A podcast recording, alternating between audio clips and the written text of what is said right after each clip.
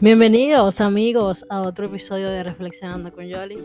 Yo soy Yoli o Rosemary. Gracias por escucharnos y seguir firmes, escuchando el contenido, compartiéndolo, sugiriendo temas. Estamos muy contentos por eso. Este proyecto es de ustedes y para ustedes y lo hacemos con muchísimo cariño. Gracias por compartirnos. Recuerden buscarnos en Instagram, Reflexionando con Yoli también estamos en las distintas plataformas digitales, Spotify, Google Podcast, Apple Podcast. Eh, para los que se preguntan cómo pueden apoyarnos, tenemos un Patreon. Todos estos enlaces están en las descripciones de los episodios. También está en el, la biografía del Instagram. Así que pueden acceder y apoyar a este proyecto con el módico precio que ustedes prefieran, 1, 5, 10, lo que sea. Eh, lo importante es apoyar y los beneficios que pueden obtener por eso son, hasta el momento, pues los episodios con antelación, eventualmente se les creará más contenido, que todo es y seguirá siendo con mucho cariño para ustedes. Gracias por escuchar el episodio de hoy.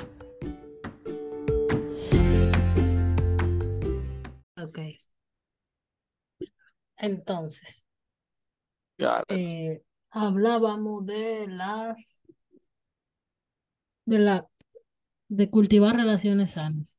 Iba a decir la cultivación, pero no sé si eso aplica y no quiero sonar estúpida. pero y, el, y, el saludo, la bienvenida, ¿cómo tú estás? No, es que me gusta como lo chill que uno inicia hablando y después, ah, chicos, aquí está Franklin. Otra vez. Porque, porque él y el público lo pidió, sí, en ese orden.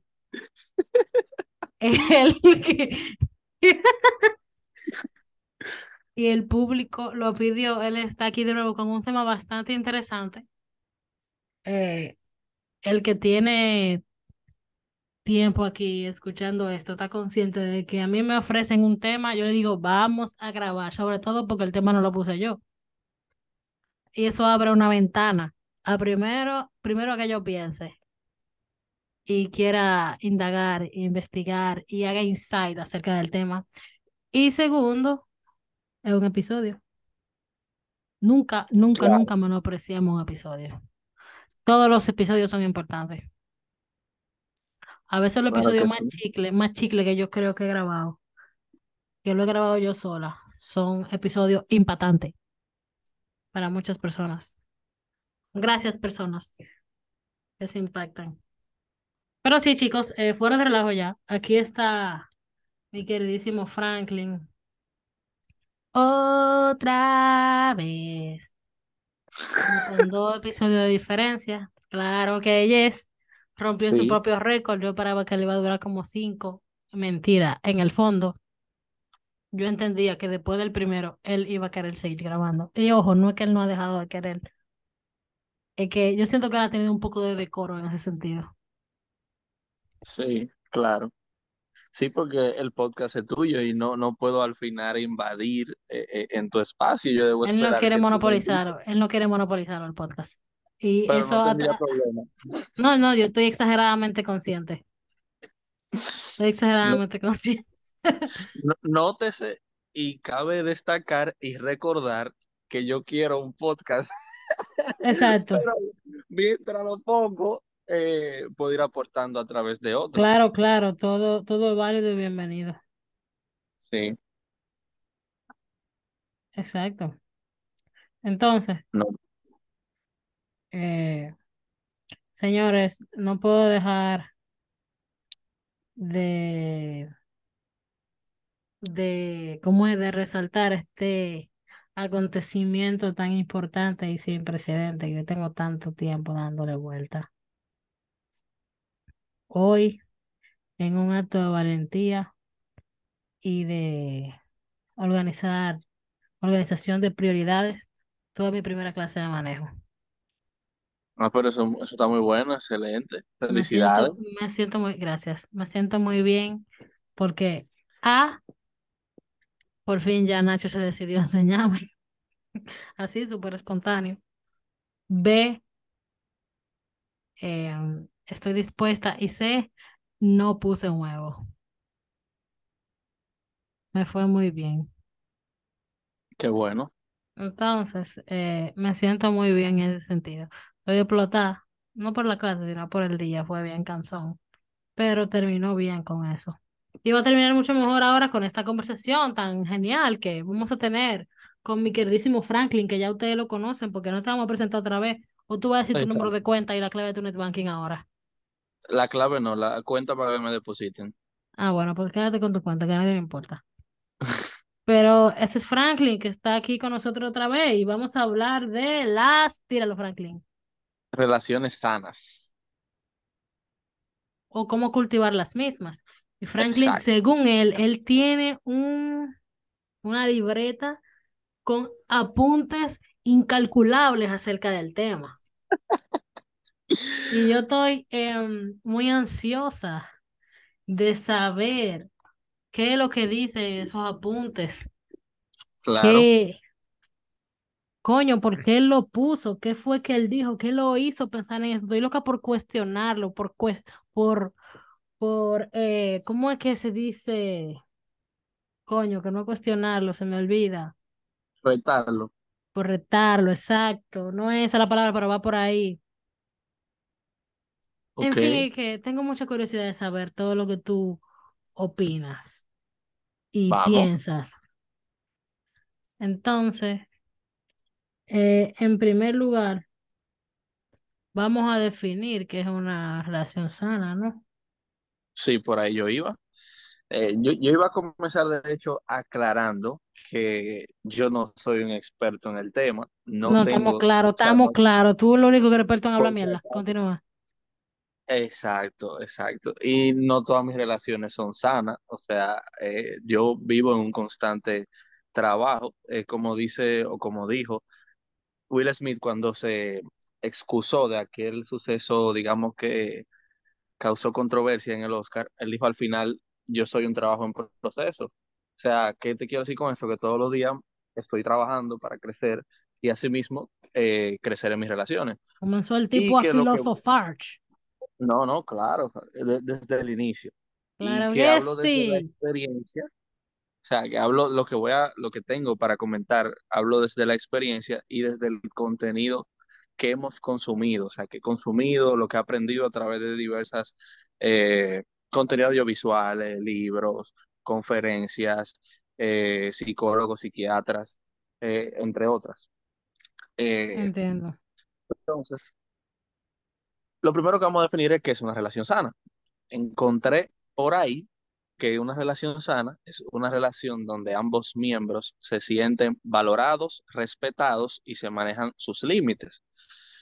También eh, define Arun Mankusani, eh, que es un psicólogo y sexólogo, Dios mío. Hindú. Él dice, él define las relaciones en términos de relaciones verticales y horizontales. Las relaciones verticales es donde no hay un equilibrio de poder en una relación y las relaciones horizontales son aquellas donde hay un equilibrio de poder. O sea, una relación donde existe un una repartición equitativa entre poder, control y decisiones entre ambas personas que componen la relación y que en esa relación no hay miedo. Eh, y esto aplica para relaciones de pareja, relaciones amistosas, relaciones eh, de padres e hijos, hermanos, etcétera. Eh, y me gusta mucho el término porque es una relación donde ambos podemos tener control sobre las cosas que pasan, Repíteme eh, el término, por favor, y discúlpame. relaciones horizontales y verticales. Ok. Entonces, me gusta mucho el término o ambas definiciones porque eh, una relación donde me siento valorado, respetado y sobre todo donde mis límites son respetados, claramente sana porque puedo, digamos que puedo cumplir eh, con valorarte como persona, como individuo, como ente social, como madre, como padre, como hijo, como colaborador, si, si soy tu jefe o tu líder. O, o como mi líder que eres, si tú eres mi líder, te puedo respetar, te valoro, te honro por la posición en la que representas y aún con todo eso respetamos nuestros límites y, y, está, y está equitativamente repartido el poder entre nosotros. Entonces, eh, digamos que esas dos definiciones me gustaron mucho. Y, y ¿por qué serían importantes las relaciones sanas? Eh, sí, pero tú no me vas a dejar decir mi definición, porque ¿qué lo ah, no, que? pues dale, dale, dale. Antes Dale, de pasar a la importancia, loco. dale. ¿Cuál es tu definición? Según lo que yo entiendo, una relación sana eh, es aquella que se construye, eh, digamos, sobre la base de una, de tres partes.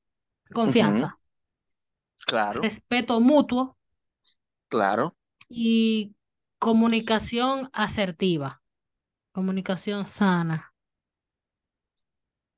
Sí. Eso es lo que, lo que pienso. Sí, yo estoy muy de acuerdo contigo. De hecho, sobre esos puntos eh, iba a abundar un poquito más, eh, más adelante, ¿verdad? Cuando digamos que detallemos un poco más de qué se trata cada, cada cosa. Pero claro, hay que tener comunicación porque eh, pecamos nosotros los seres humanos de asumir, de entender que quizá tú lo sabes todo o tú debes saber lo que yo pienso, tú debes saber cómo yo me siento. Y, y no, no somos, eh, primero no somos Todavía, todavía no estamos adivinando, todavía. No, todavía estamos y estamos muy lejos de adivinar, entiendo. Eh, la adivinanza es práctica ocultista y creo que no todos andamos por ahí. Entonces, pasando, ¿verdad?, a entender la importancia de las relaciones sanas, conociendo ya probablemente qué es, qué es una relación sana, eh, dice Marian Rojas, es una psiquiatra española y conferencista, digamos que dedicada a, la los estudios de la felicidad, las relaciones, eh, la oxitocina, el estrés y cómo la hormona del cortisol afecta eh, el cuerpo. Ella dice que las relaciones sanas alivian la peor de las heridas.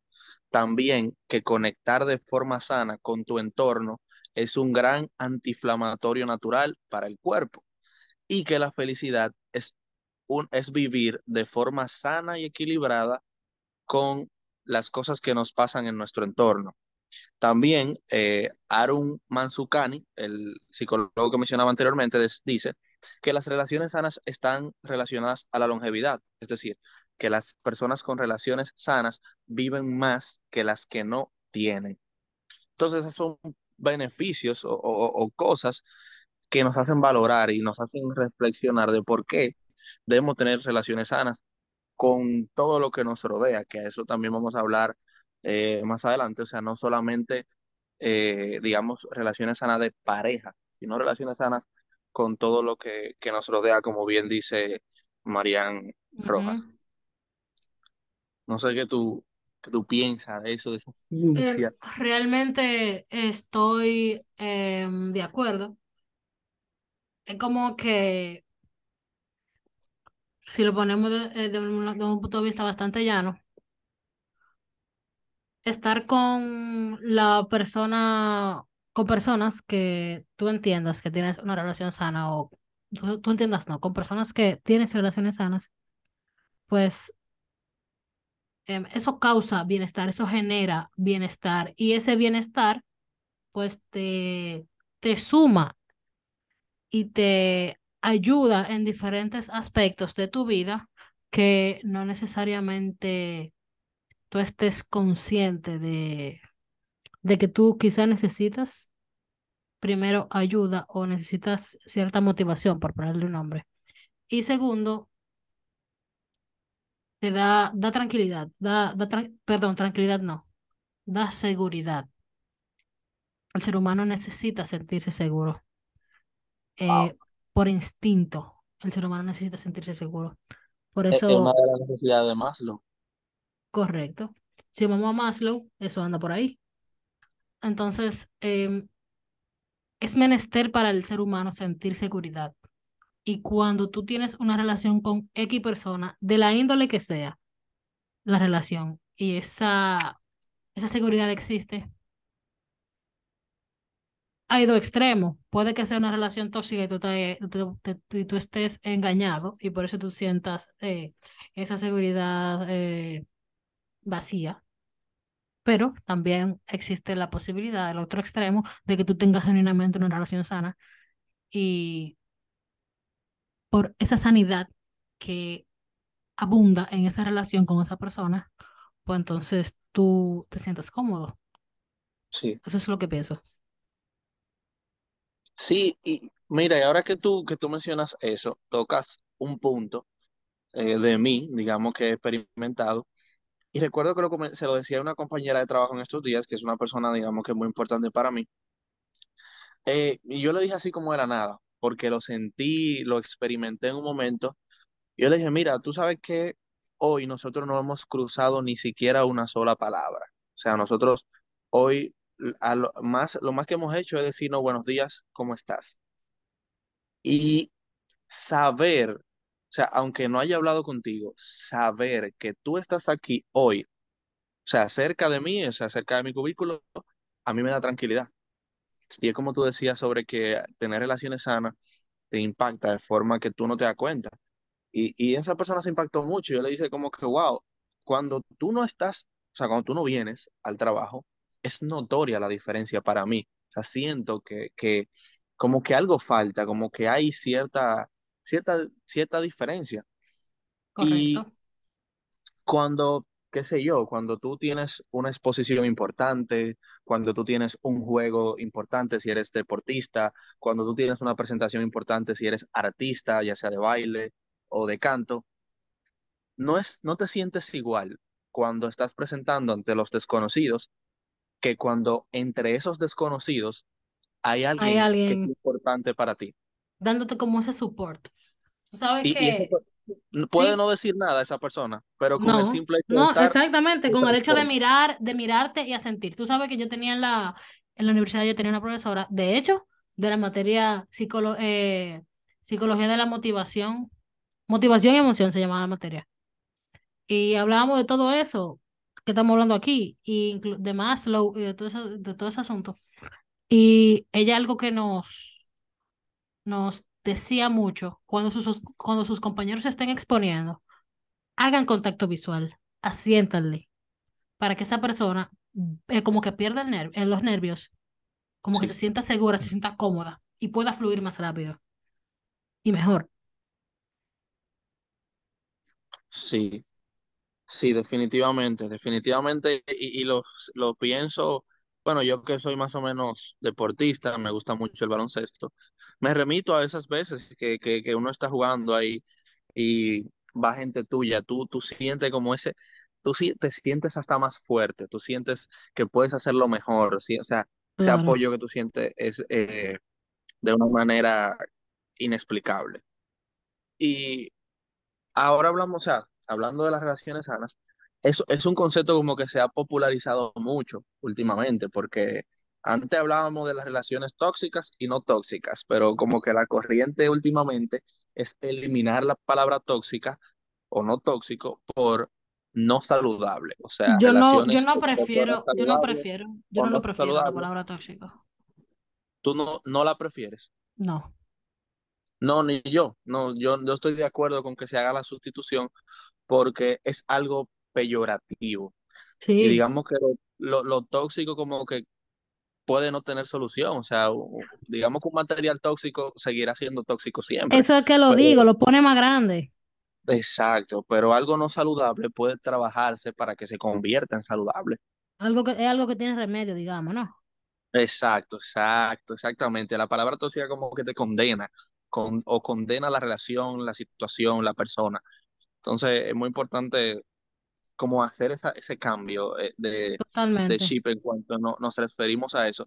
Y digamos que, como decía al principio, eh, yo, o sea, a la vez que te converso esto, a la vez aprendo, porque realmente yo era mucho de usar la palabra tóxico o tóxica, porque también se puso de moda en un tiempo Claro, hablar, ya era tóxico, el internet es tóxico, las redes sociales son tóxicas, eh, todo es tóxico y nada es tan absoluto. Digamos que todo es bueno o malo en su justa medida. correcto. Todo depende para qué lo uses, cómo lo uses, cómo lo recibas y el contexto, el contexto en el que, en el que estés, en el que te llegue. Sí, porque el contexto es muy importante. El contexto es muy Y importante. La gente subestima con, con la el- la importancia del contexto y no puede ser. Sí, sí, sí. Hoy, hoy estábamos hablando de contexto. De hecho, eh, tuvimos una pequeña, digamos que riña en la guagua mientras veníamos de camino ayer y hoy. Y el resumen de todo al final es entender el contexto. Totalmente. Eh, y de hecho, una de las personas nos, nos mandó un video de, de, de entender el contexto donde un niño se paraba en una, como en una velada, en un acto de cierre de año, y él decía, mi papá es un héroe, yo admito a mi papá, porque mi papá le quita la ropa a las amigas de mi mamá, luego se la lleva a mujeres que visten de forma rara y, y me da de beber por las mañanas. No entendí. What the fuck?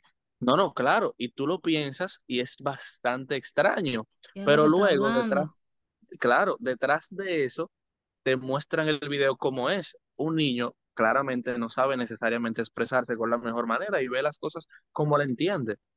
Y en el video te ponen que el papá le quita la ropa, no es que le quita la ropa, sino que él va donde las amigas de su madre porque las amigas de la mamá del niño donan ropa y el padre va, las busca y la lleva a la iglesia, a donde las monjas y las monjas visten raro y lo que el papá le da de beber todos los días es agua o jugo que el papá lleva en un termo cuando lo va a llevar al colegio. Entonces, si tú te limitas a escuchar la- las palabras del niño, tú dices, wow, pero el papá del niño como un héroe, o sea, un charlatán. Pero el niño se está refiriendo a actos, digamos que de servicio que hace el padre, que él no lo puede expresar de otra manera porque así es como lo entiende. Claro. Y es muy importante entender el contexto incluso para tener relaciones sanas. O sea que no hemos salido del tema.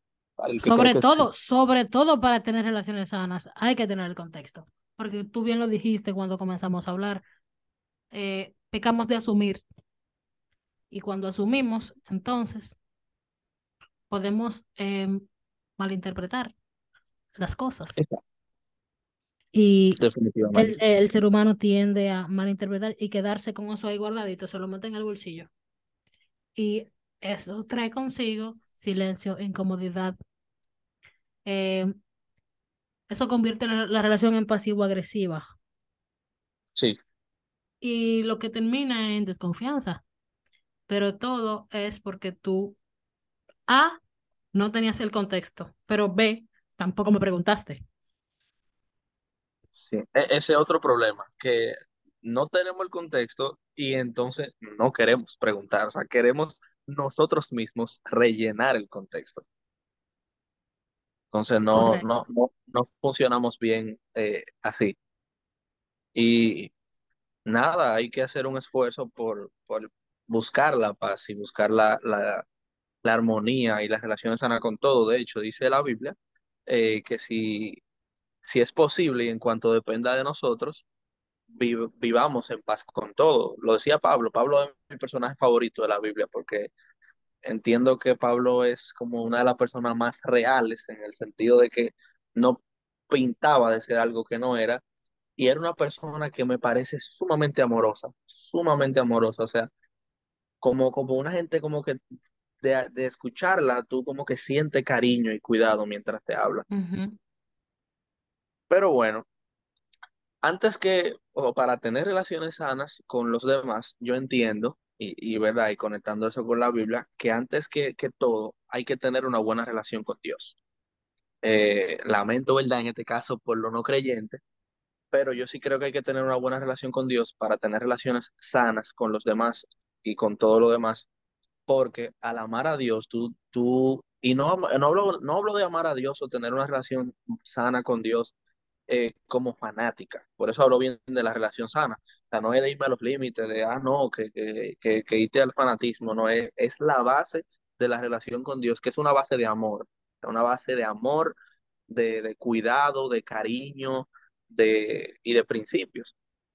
Pero saliendo un poquito también de ese tema, yo entiendo que para relacionarte y tener relaciones sanas, debes también relacionarte con tu entorno de forma sana. ¿Y a qué me refiero a relacionarte con tu entorno de forma sana? Me refiero a tener una buena relación con tu casa, o sea, con tu, tu espacio físico donde vives. Eh, sentirte cómodo en el lugar donde te encuentras, apreciar las cosas que tienes, apreciar tu trabajo, tu ecosistema social, eh, tu trabajo, tu universidad, es- esos componentes sociales, ¿verdad?, que te definen como persona o que forman parte de tu, de tu ecosistema social.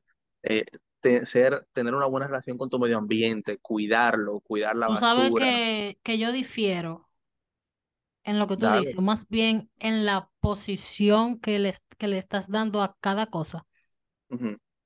Y mira, yo soy creyente y yo soy fiel creyente, valga la redundancia, de que la relación con Dios es muy, es muy importante. Pero antes de tener cualquier relación con cualquier ambiente, con cualquier persona eh, física, eh, eh, qué sé yo, a nivel de fe o lo que sea, es menester tener una buena relación o más bien una relación sana consigo mismo. claro, para allá iba.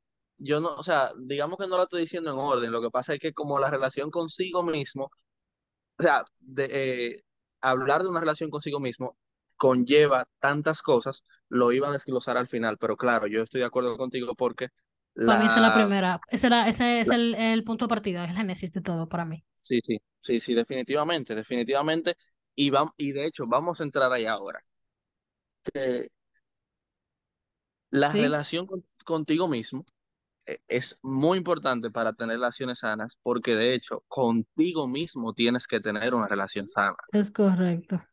Y tener una relación sana contigo mismo para mí implica muchas cosas.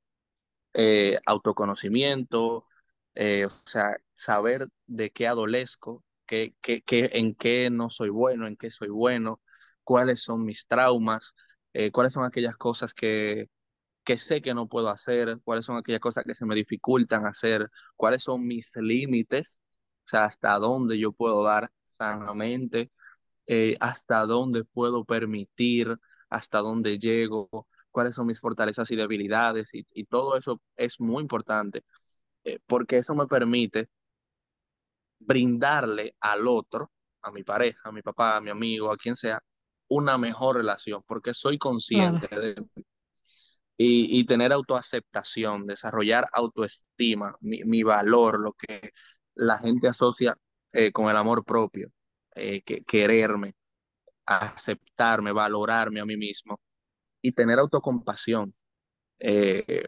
perdonarme, entender que no soy perfecto, entender como decía esta mañana, eh, dije esta mañana al inicio de esta conversación, soy un trabajo en proceso, todavía no soy perfecto. Yo creo que habla, no sé si era contigo que lo estaba hablando, que yo he hecho cosas que al hacerlas, probablemente la gente, tú mismo te dirías, o yo mismo me pudiera decir, wow, qué mal que lo hice, o sea, no debía hacerlo. Pero esa es una conducta que yo poco a poco he ido eliminando porque he aprendido a tener autocompasión desde el siguiente punto de vista, no justificando el error, sino entendiendo que en el momento que cometí el error, quizá no tenía toda la información o entendía en ese momento que era lo mejor. Y claramente, si hubiese sabido lo que supe cuando lo hice, no lo hubiese hecho, pero no tenía esa conciencia. Y como dice muy bien eh, Faridiek, el que tú sigues, eh, yo no puedo pecar, no puedo pecar de condenar la ignorancia del pasado con la sabiduría del presente. Y eso es parte de tener autocompasión y es parte de tener una buena relación contigo mismo. Y también para tener una relación contigo mismo, entiendo, hay que tener autocuidado, hay que dormir, dormir bien, comer bien, eh, cuidarse, el- cuidar el físico, la imagen, eh, eliminar las microadicciones. Las microadicciones, por ejemplo, que yo no puedo, no puedo descone- desconectarme, por ejemplo, del Instagram. O sea, vivimos en una sociedad hiperconectada, eh, no solamente las redes sociales, sino también el streaming. Ahora hay gente, bueno, yo mismo a veces sé pasar seis horas en Netflix, por ejemplo. Y no está mal consumir Netflix, pero debo balancear el tiempo en que consumo el Netflix, consumiendo también otras cosas que son de apoyo para mí, a un contenido de crecimiento, leer la Biblia para el que lee la Biblia, eh, tener conversaciones con, como esta que estoy teniendo contigo, dedicarle tiempo a personas de calidad y así sucesivamente. Es parte de, de, de, de tener un autocuidado. Y también hacer deportes, o sea, hacer deportes o algún Correcto. deporte. O sea, no, no, no, no necesariamente un deporte físico, o sea, un deporte que implique un esfuerzo físico, porque sabemos que hay personas que quizá no puedan, pero jugar ajedrez es un deporte, el ping-pong es un deporte, eh, es considerado deporte incluso en algunos países hasta los videojuegos, pero todo en su, en su justo, en su justo balance. Entiendo que todo en su justo balance. Y claro, discernir cuáles batallas son las que hay que pelear. No todas las batallas hay que pelearlas. Algunas hay que saber cuáles escoger, cuáles pelear, cuáles no, cuáles descansar, cuáles levantarse y, y, y ya, porque no, no, no podemos desgastarnos en cosas que no valen la pena. Estoy totalmente Y de acuerdo. entiendo, entiendo que nos perdemos mucho en teniendo batallas que, que no valen la pena y ganando batallas que nos hacen perder la guerra. El DH fue un día, espérate, que se me está quemando el cerebro. El diablo, espera, espera, espera. ¿Tú puedes repetir qué fue que tú dijiste? Espérate, que me fundí. Uy, ganamos batallas que nos hacen perder la guerra. Uy, y vamos a desglosar eso. Wow, estoy totalmente de acuerdo, ¿eh? Dale, Queremos dale, ver, aplícale esa ciencia a la gente, por favor, aplícala. Mira, a veces queremos, no nos vamos a ir a la, a la típica. Probablemente mucha gente va a asumir esto como, ah, no, que a veces queremos tener la razón y por tener la razón terminamos hiriendo.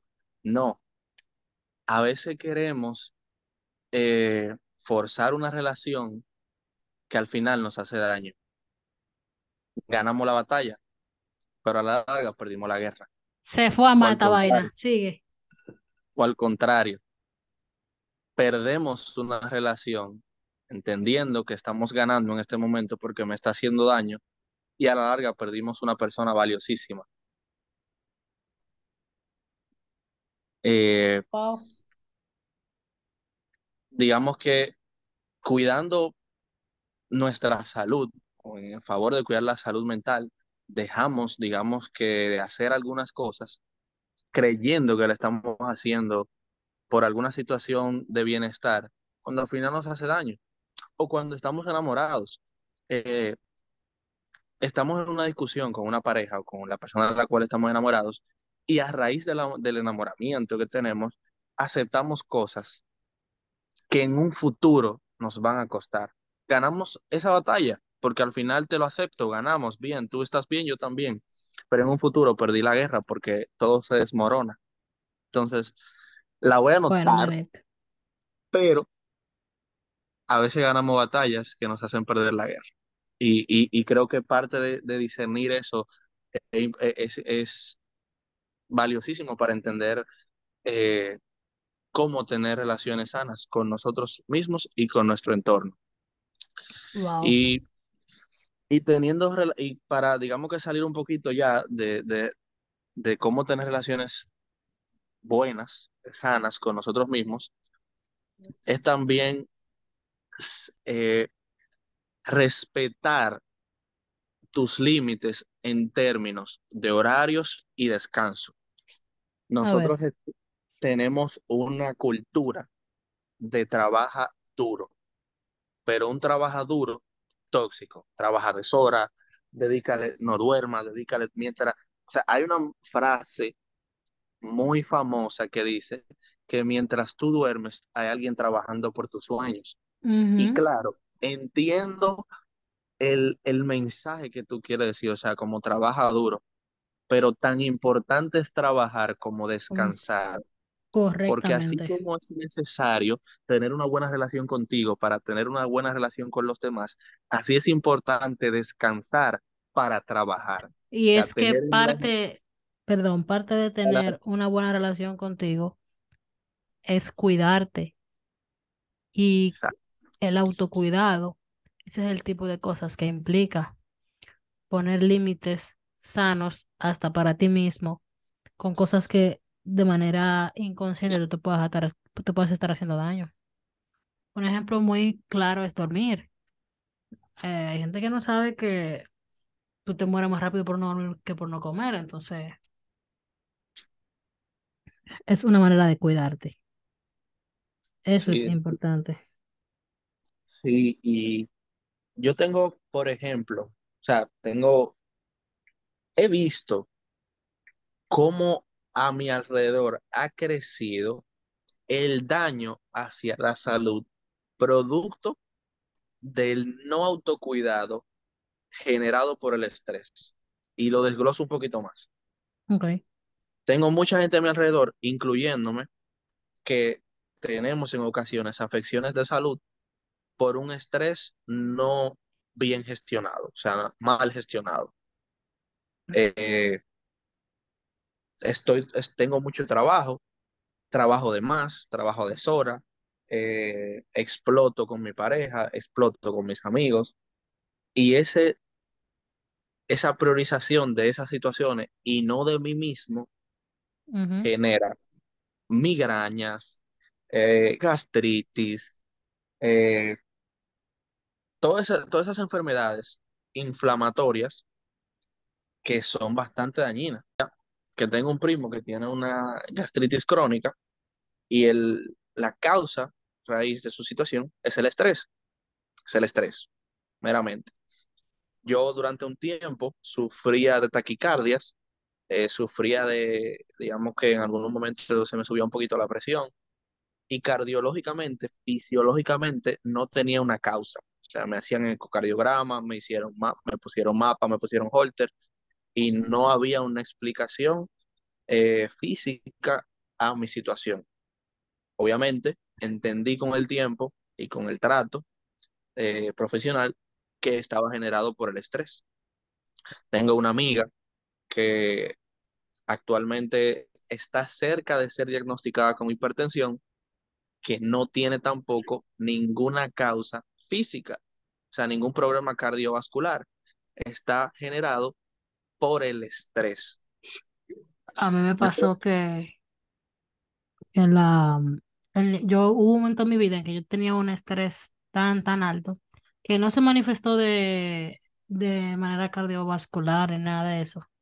Se manifestó elevando la, hor- la hormona del estrés y eso descontroló todo, todo, todo, todo.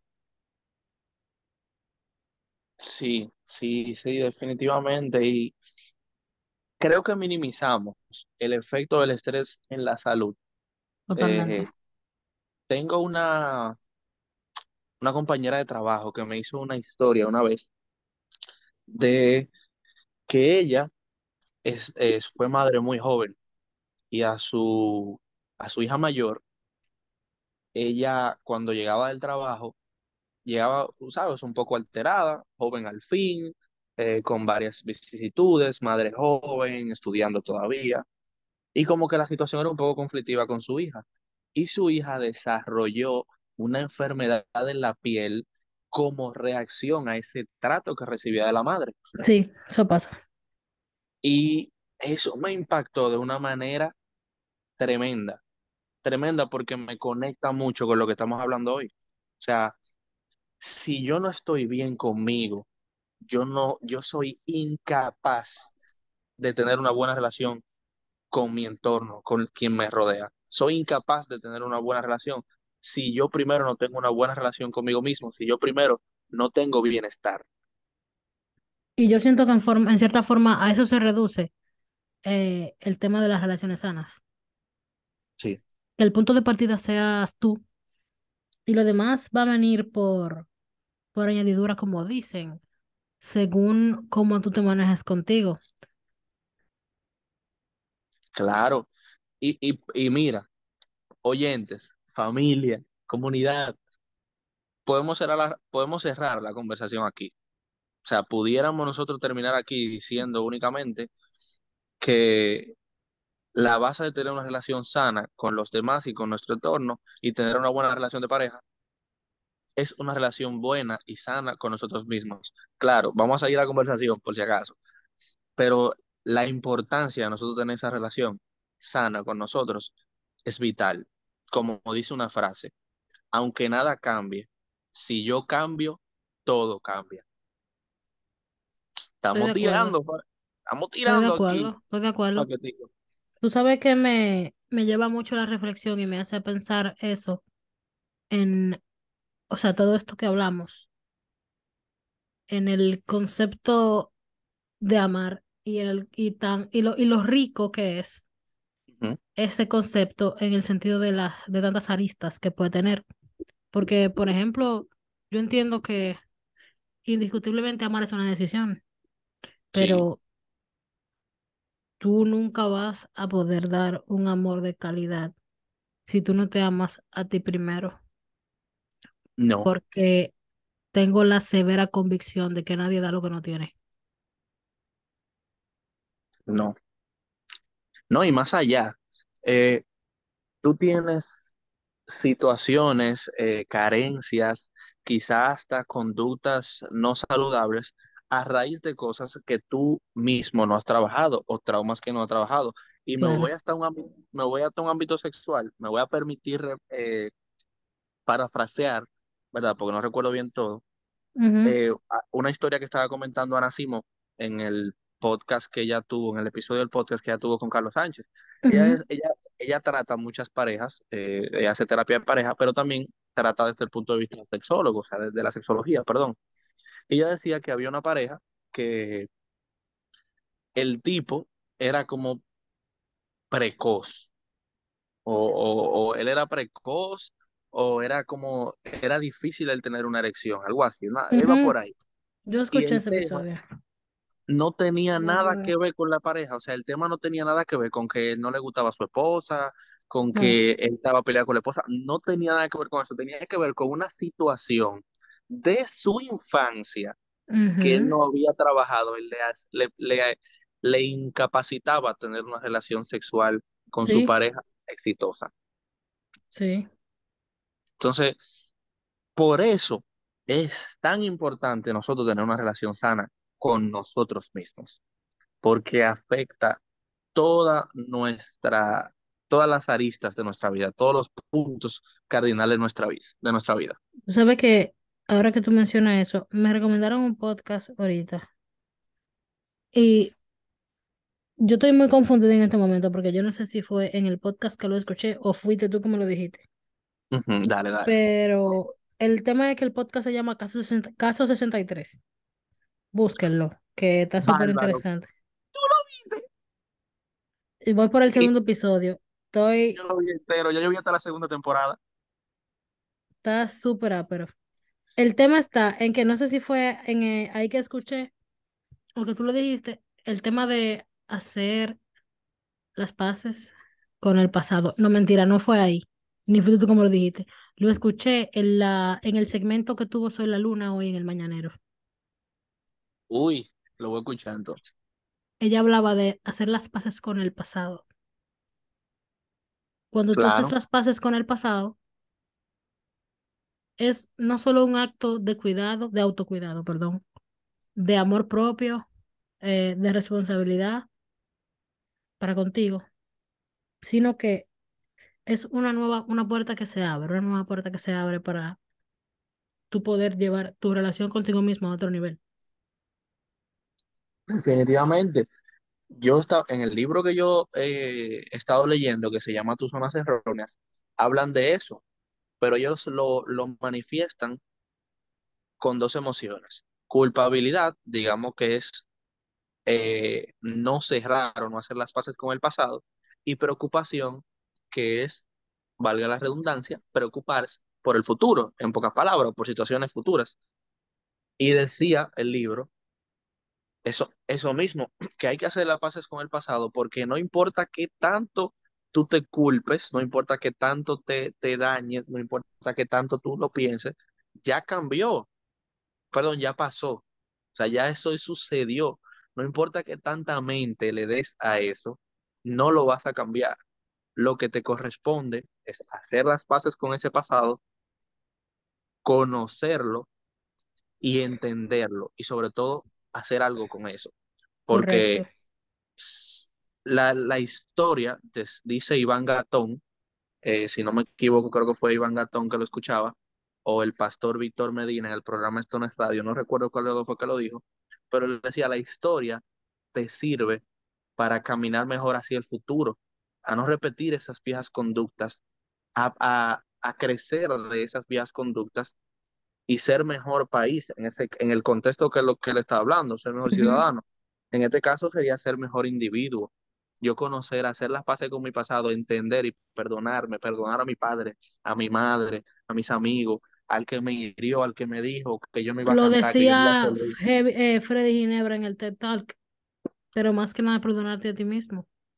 Claro, a ese profesor que dijo que yo no iba a servir, chancealo, chancealo. Pero no lo chance por, por, por ser benevolente, ni porque ellos merecen que tú seas benévolo con ellos o porque ellos precisen de tu perdón. Perdónalos y perdónate por ti, por amor a ti. Claro, Tú, no, tú sí que no mereces cargar con, exacto, con lo que los demás han hecho o te han hecho. claro. Y, y, Que, y eso que espérate, de dame un chance, dame un chance, que si lo ponemos desde otro punto de vista, eh, un poco menos emocional, diría yo. Sí, Eh, a ti nadie te hizo nada. Las personas hicieron cosas que pudieron haberte afectado. Eres tú que decides si te afecta o no y cuánto o en qué magnitud te afecta. no hay más que decir. Así mismo es. Y cuesta mucho eh, hacer esa introspección porque nosotros como seres humanos evadimos la responsabilidad. No, Totalmente. nos- no nos gusta hacernos cargos de las cosas porque siempre es más fácil culpar al otro.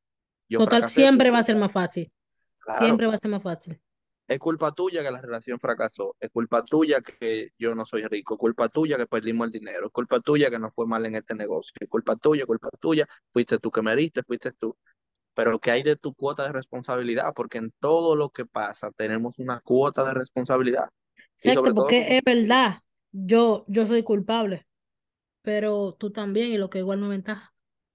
Exacto. Y nadie te va a querer más que tú mismo. Entonces es tu responsabilidad Ese es sanar. el deber, eso es lo que debe ser, que nadie te quiera más que tú mismo. Una cosa Claro, una cosa es eh, tú, mira, sí, nadie te va a querer más que a ti mismo, heavy. Y yo estoy de acuerdo, y así debe ser. Y me traslado al contexto en el que las personas se desprenden a sí de sí mismos por otros. Em, es válido porque eres tú que lo estás haciendo por amor y, repito, nadie da lo que no tiene, pero no necesariamente el deber, no necesariamente el deber porque inmediatamente tú te, tú dejas ser, dejas de ser, tú te regalas, porque una cosa es que tú te des al otro, otra es que te regales, no es lo mismo. Y le voy a dejar esa, le voy a tirar esa ahí para que piensen, no lo voy a desglosar. Eh, una cosa es que tú, recapitulo, una cosa es que tú te des, otra es que, que te regales. Cuando tú te regalas, te entregas de, de ciertas maneras, en ciertos contextos, tú te traicionas a ti mismo. Y eso es una falta a ti mismo que solo denota falta de amor hacia ti. Tú te estás, digamos, siendo desleal a ti mismo, a ti misma. Mira, yo acabo de encontrar una publicación que, valga redundancia, publiqué hace unos días, que dice, sanar depende de ti, aunque la herida no haya sido tu culpa. Repítelo. Sanar depende de ti, aunque la herida no haya sido tu culpa. Espero que eso les quede, ¿ok? suena duro. No lo desgloses. Suena No lo duro. desgloses. No lo desgloses. No, por lo que piensen, lo dejé ahí. Lo dejé. Que piensen. Es válido dejar ese tipo de cosas así para que las personas hagan insight, hagan int- introspección. Es válido. ¿Cómo es? claro. No, no, que, que sí, que es válido, que vamos a dejar que ellos eh, hagan la introspección, investiguen, lean, in- interioricen Totalmente.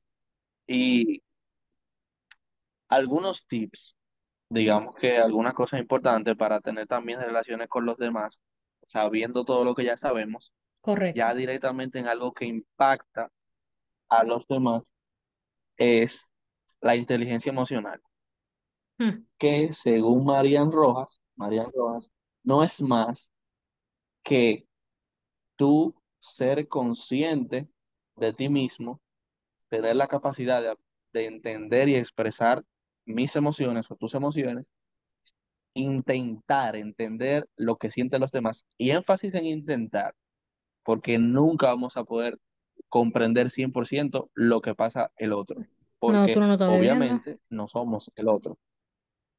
Podemos hacer un esfuerzo, pero nunca lo vamos a hacer. Y claramente tener empatía, que es ponerme en el lugar del otro y en la mentalidad del otro. Eso es básico para tener una relación sana con los demás. Si yo no tengo inteligencia emocional, no puedo, porque esta, este concepto engloba todo lo que hemos hablado. Lo primero, conciencia de ti, autoconocimiento. Lo segundo, el otro, entender el otro. Y eso es básico para tener una relación sana. ¿Qué más podemos hacer para tener una relación sana? Mostrar interés por los demás. Eh, cuando un compañero de trabajo no va al trabajo, fulano, ¿por qué no fuiste? ¿Qué pasó? ¿Te sientes bien? ¿Algo lo que te, perdón, algo que te pueda ayudar? Eh, tratar de recordar datos importantes de la gente, fechas importantes, cumpleaños, cumpleaños del esposo, de la esposa, del perro. Eh, e- eso marca, wow, cuando tú te sabes el cumpleaños del perro, o de- del perro no, vamos a, a ponerlo más eh, De la amplio, doña que trabaja en tu casa. De la doña que trabaja en tu casa, de la mascota. O sea, tú saberte esas fechas, esos Cambiaste mascota por perro. Eh, perro es perro. No, no, claro, la mascota en general, porque hay gente que no tiene perro, lo que tiene un gato. Hay gente que tiene gato. La- eh, por la comunidad de gatos, lo lamento, no me gustan los gatos, pero hay gente que tiene gatos, Lo pueden hay quitar los gatos, sí, por mí. Y me disculpa, Carolina, Carolina, oíste, eh, eh, discúlpame, pero lo pueden quitar los gatos, sí, por mí.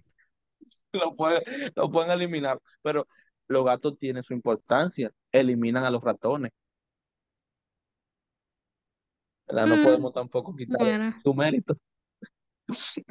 Eh, profundiza con la gente en sus vidas, qué le gusta, cuál es su aspiración, qué le, qué, qué- cuáles son esos gustos, que, que, que tú puedas en algún momento traer un detalle, mira, compré hoy un helado de vainilla porque sé que te gusta la vainilla. Sí, señores, a mí me encanta el helado de vainilla. es A el único helado de bon que yo como en la vainilla. no- que Nutella, que chocolate Priscila, que, que etiqueta negra, vainilla para mí, gracias. Tómalo en cuenta para que tengas una relación sana conmigo. Me estoy vendiendo, pero sí. Pero feamente. Eh, ¿Sabes? ¿Qué Hay algo que, que, que quiero destacar de lo que dices. Dale. Algo que, que, re- que ayuda a tú tener una relación sana con una persona. Ser frontal. Pero en su justa medida. eres, ahí es que voy. Ser frontal. Y con frontal me refiero a ser honesto. Si tú y Sí, yo claro. somos amigos, no hay necesidad de que algo que tú sientas sobre mí, tú se lo digas a otra persona y no a mí. Y pasa lo mismo conmigo. No es válido que yo sintiendo algo sobre ti, Sí, se lo diga a otro, pudiéndotelo, pudiéndotelo decir a ti. Que se supone que somos amigos y estoy aquí haciendo como en el aire. Y tenemos una relación sana, sigo siendo como en el aire. ¿Por qué? Si es más fácil tú decírmelo a mí, que es, es muy pequeña la posibilidad de que yo no quiera eh, manejar el tema, trabajar el tema contigo, que lo discutamos, que hablemos sobre el tema y que crezcamos a través de eso. Cuando yo digo ser frontal, no me refiero a ser eh, contundente y a herir. Probablemente muchas personas puedan entender que sí, porque me conocen, pero no. Yo digo ser frontal desde el amor. Eso es algo que se aprende. Es complejo aprender a ser frontal desde el amor. Eso se alcanza cuando tú maduras y cuando tú realmente quieres cultivar relaciones y que las relaciones perduren. Si a una persona que, tú, que te da trepito, tú la vas a detonar y ella va a seguir su vida y tú la tuya y no pasa nada. Pero si a una persona que tú quieres que permanezca en tu vida, tú desde el amor vas a hablar con ella. Y puede ser el tema más incómodo, pero se va a hablar. Se va a hablar. Tener relaciones, oye, y que tener relaciones, tener conversaciones incómodas es parte de tener una relación sana. ¿Perdón?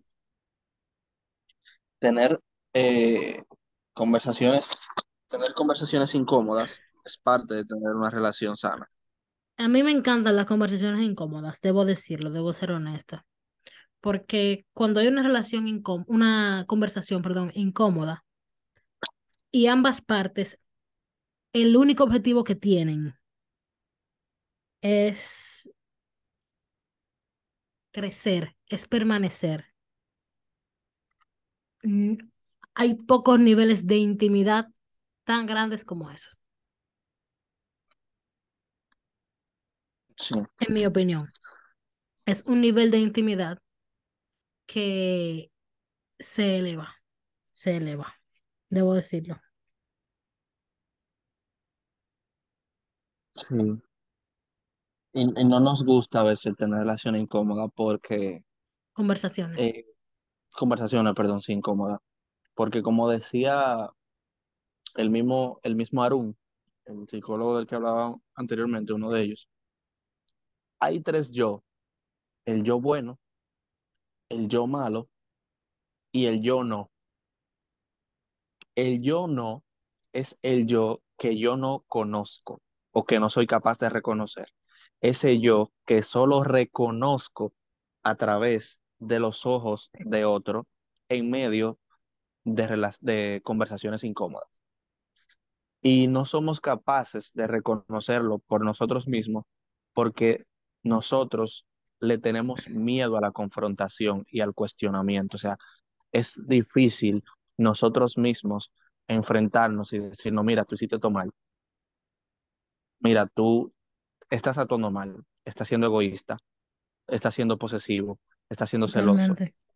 estás siendo agresivo. Es difícil. Entonces, por eso es necesario tener esas conversaciones incómodas que al final lo que traen es crecimiento. Porque, Totalmente. digo, si lo haces o si lo estás llevando con una persona que te quiere y que lo está haciendo por tu crecimiento, por, por, por, por, por, por que te ama, sea cual sea la relación. En, en todo conflicto, si es bien o debidamente gestionado, hay crecimiento. Y no, no debemos tenerle miedo nosotros a eso.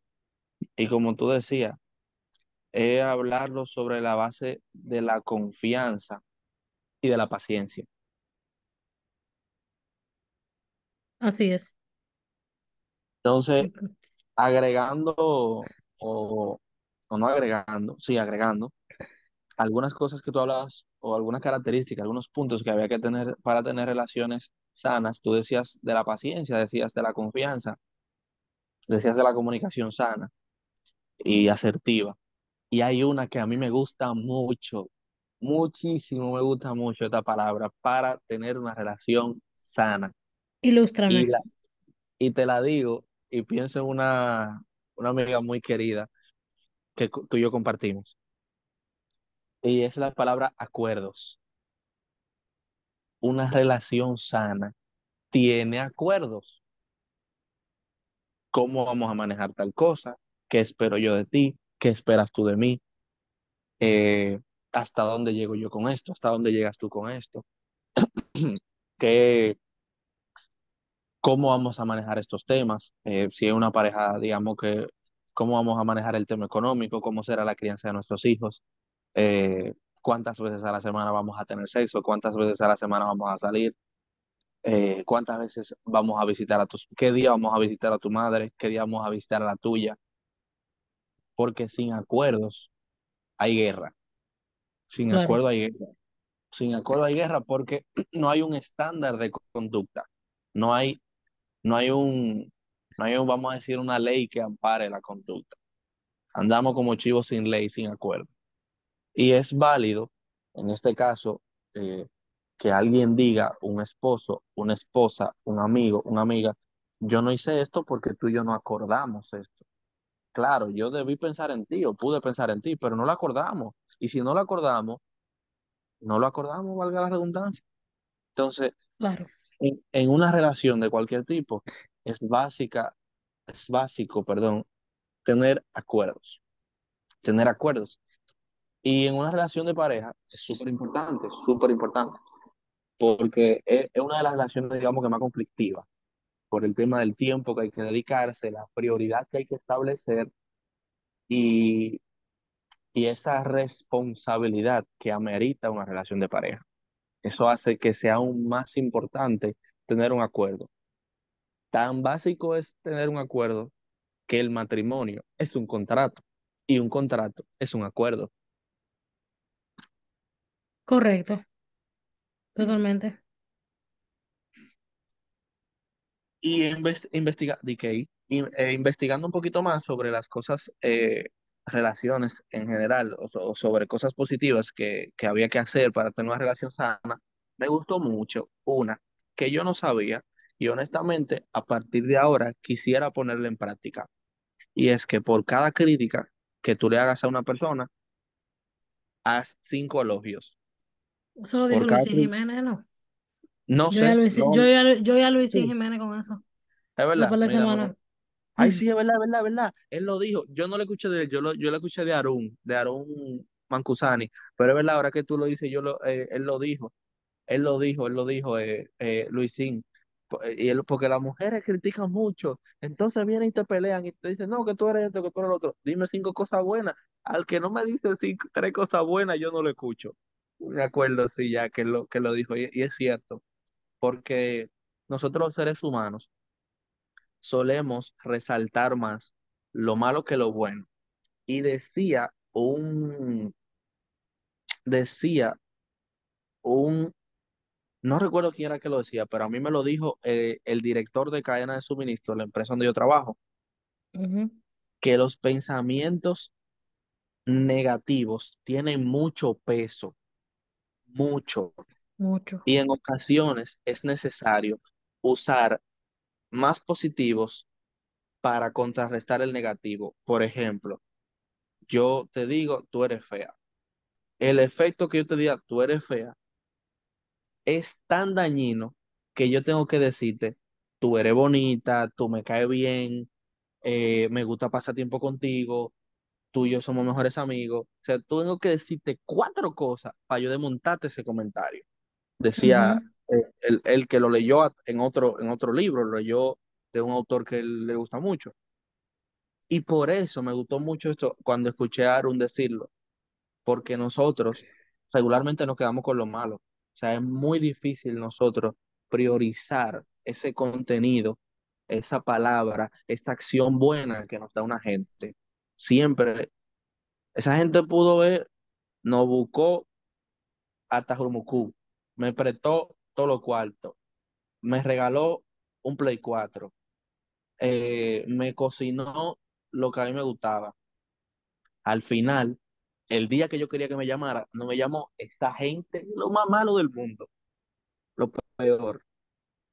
Y no, no, no, no es así. Debemos reconocer las cosas buenas que los demás hacen por nosotros y entender las malas en su justa medida. Totalmente. Yo entiendo que sí. La, Contrale. Hay muchas cosas que si tuviéramos quizá el manejo,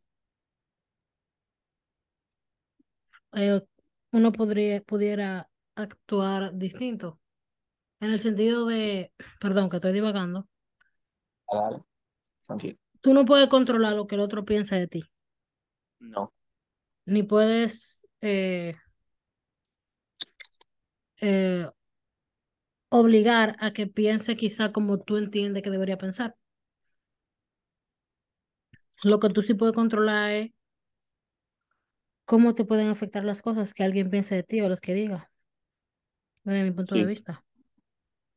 claro. Porque si bien es cierto, tú puedes entender que alguien es feo, pero la belleza es tan subjetiva como la vida misma. La belleza es tan subjetiva como el hecho de que si tú dejas de respirar, te mueres. Definitivamente. Entonces,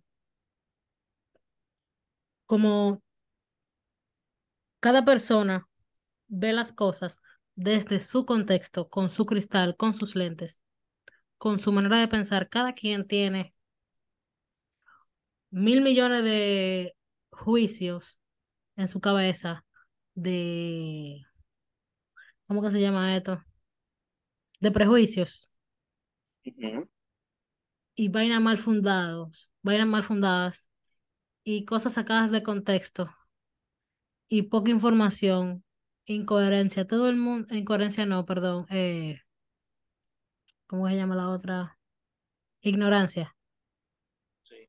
Entonces, el mundo es muy rico, está lleno de sabores y colores. Mm, Uf, Entonces, es válido que uno escoja el que le gusta, el que le llame la atención, no claro. el que alguien te pueda o te quiera imponer, porque así no va a funcionar, Dice no va a funcionar. el filósofo, escritor, compositor puertorriqueño, Mm, cantautor, salsero, Rubén ya, Blades y Willy Colón, que todo es según el color del cristal con que se con el que mire. se mire, duro, dura esa salsa. Sí, Y muy eso dura. es, y eso es, esa es la vuelta. Eh, Chiqui, pero yo siento y pienso que con eso podemos cul- culminar para dejar a, la, a la, a la audiencia con sed de que tú vuelvas. Mira, pero yo no me he dado cuenta que tenemos una hora. Como que volando cuando la pasas con gente que quieres. Ay, Dios mío. Ay, Dios mío. Tú eres bien, Chiqui, tú eres bien. Gracias siempre por el cariño y estar pendiente, estar presente, más que No, nada. a ti, a ti. O sea, un no invalido tu agradecimiento, pero también te agradezco la confianza, eh, el espacio, el tiempo, porque quien te regala su tiempo te regala algo que no va a volver. Tú sabes que yo pensaba eso ahorita, yo, wow, pero es que la gente que, que da su tiempo, que brinda su tiempo, está invirtiendo algo muy importante, porque eso no, no puede ser remunerado de ninguna manera. sí, de verdad. Y mira, yo no, no quiero extender la conversación porque ya, eh, Eso ¿verdad? fue mientras, eso fue mientras me cuestionaba acerca de si de verdad yo estaba trabajando donde yo quería. Sí, hay una, hay una, yo pienso, y es un pensamiento, valga la redundancia, muy personal, que el que ama brindando tiempo, ama de la forma más pura, porque el tiempo, como dijimos, es algo que no vuelve. Y es como que te estoy entregando algo que nunca voy a poder recuperar. Yo Porque un regalo, si te doy dinero, tú me puedes dar dinero para atrás. Si te doy una palabra linda, me la puedes devolver. Si te doy un regalo, me lo puedes hacer para mí, lo que sea. Pero si te dedico tiempo, es un tiempo que yo nunca voy a recuperar. Así Y por eso es que me estoy vendiendo. Hmm, El tiempo, el tiempo de calidad es mi, mi lenguaje del amor. El mío también. Yo tengo una, una mezcla bien particular, pero yo eh, inicio ahí y continúo con, con los hechos y la vaina, las cosas que puedo hacer por ti, esa vaina. No tengo los nombres exactos. Actos de servicio. Actos de servicio. Eh, y así. Pero esa es la vuelta. Esa es la vuelta. Eh, Sí. chicos, espero que hayan disfrutado este episodio como yo lo disfruté, como estoy clara de que Frank lo disfrutó. Eh, es probable que ustedes me hayan escuchado como que muy en silencio, no solo porque Franklin merece irse de boca y hablar todo lo que él quiera, sino que a veces yo fundía. Yo fundía. No puedo mentirles. A veces yo fundía y me quedaba eh, como que eh, me conecté otra vez y volví. Pero es muy chulo, es muy chulo tener este tipo de conversaciones, me encanta. Y nada, esto es de ustedes y para ustedes. Pórtense bien, no coman nada del suelo. Y recuerden, nunca olviden, siempre tengan presente que la gente feliz no jode. Nos escuchamos en la próxima. Bye bye. Gracias, Franklin.